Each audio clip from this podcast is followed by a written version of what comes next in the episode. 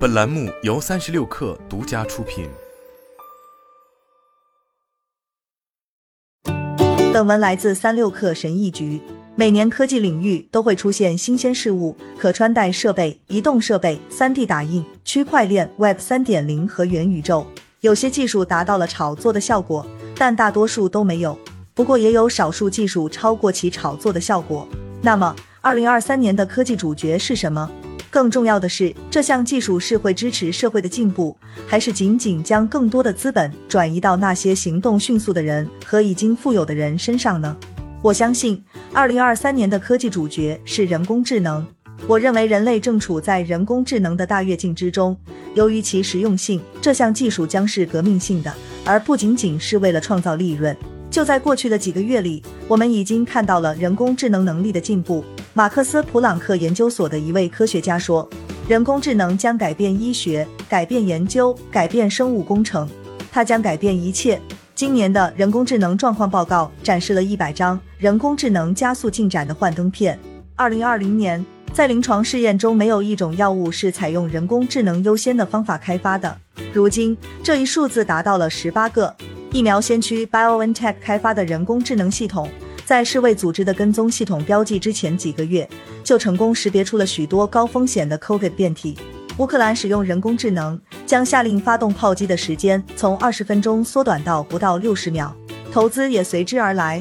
自二零二零年以来，已有超过一千亿美元投资于人工智能初创企业。二零二一年的投资翻了一番。美国有一百零二家人工智能独角兽公司。亚洲有三十八家。人工智能没有严格的定义，但粗略的讲，它是一种以独立和灵活的方式做出决策的计算机系统。人工智能在解决问题的类别和程度上，都区别于其他计算过程。计算机处理数字的速度和精度是人类无法复制的，但它是完全基于自身的内部逻辑产生机械的不变的结果。这并不智能。我手机上的系统为我输入的每个单词提供了三个选项。所以可以说它是智能的，因为可以根据不断变化的输入做出复杂的决定。计算机经常做人类无法做到的事情。与之相比，人工智能的区别在于，它能做人类能做的事情，但通常做得更好、更快、更便宜。人工智能已经在流行文化中存在了好几代，而且它在我们的生活中也悄然存在了几乎同样长的时间。人工智能目前正在影响的一些领域包括：一、导航应用。规划穿过城市的最佳路线，评估不同的道路和条件，并提供精确到令人发指的到达时间。二、欺诈检测，人工智能系统可以在你知道自己丢失信用卡之前，就发现欺诈费用并拒绝支付。三、社交媒体，TikTok 能够识别我们的喜好，让用户上瘾。科技巨头之间的战争，选择的武器是人工智能。人工智能对交通、金融和媒体的贡献已经超过了加密货币的价值。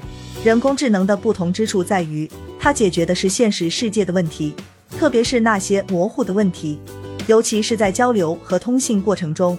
例如，语音识别技术几十年来一直停滞不前，而如今人工智能正在推动它向前发展。我们正在接近实质性的自然语言交流。内容审核也是一个模糊的问题，对人类来说很困难。投资驾驶和许多半技能任务也很模糊，生活中的大多数挑战和问题都没有一个正确的答案，但额外的数据采集会让我们得到更好的答案。人工智能可以识别模式并评估选项。哪条推特帖子会让我想要参与讨论？亚马逊上的什么价格会激励我点击购买按钮？以及我是否可能将 AirPods 落在家里？过去几个月见证了生成式人工智能的爆炸式增长。在几个月内，三种不同的图像生成人工智能相继问世：DALL-E、Midjourney 和 Stable Diffusion。你输入文本，几秒钟后，系统就会生成一张图像。DALL-E 是由 OpenAI 公司开发的，该公司最初由埃隆·马斯克等人资助，还获得了微软十亿美元的投资。该应用程序有一百五十万用户，每天生成两百万张图片。上个月，Stability AI 完成了一亿美元的融资。Midjourney 已经开始盈利了。该模型生成的一张图片成为了《经济学人》的封面，还有一张图片在科罗拉多州博览会上获了奖。这是未来的一个趋势。AI 生成的图片正在获得大型图片公司所享有的网络流量。生成文本的人工智能也正在推出之中。用户输入一个文本提示，要求输出一种类型的文件，系统会自动输出。微软的 GitHub Copilot 已经在该领域投入了一年时间，它可以在程序员编写代码时为他们提供建议。这是谷歌 Docs 的提前输入推荐功能的更强大版本。这些系统在结构化环境中表现得最好，但在更自由的领域，如幽默方面，则很挣扎。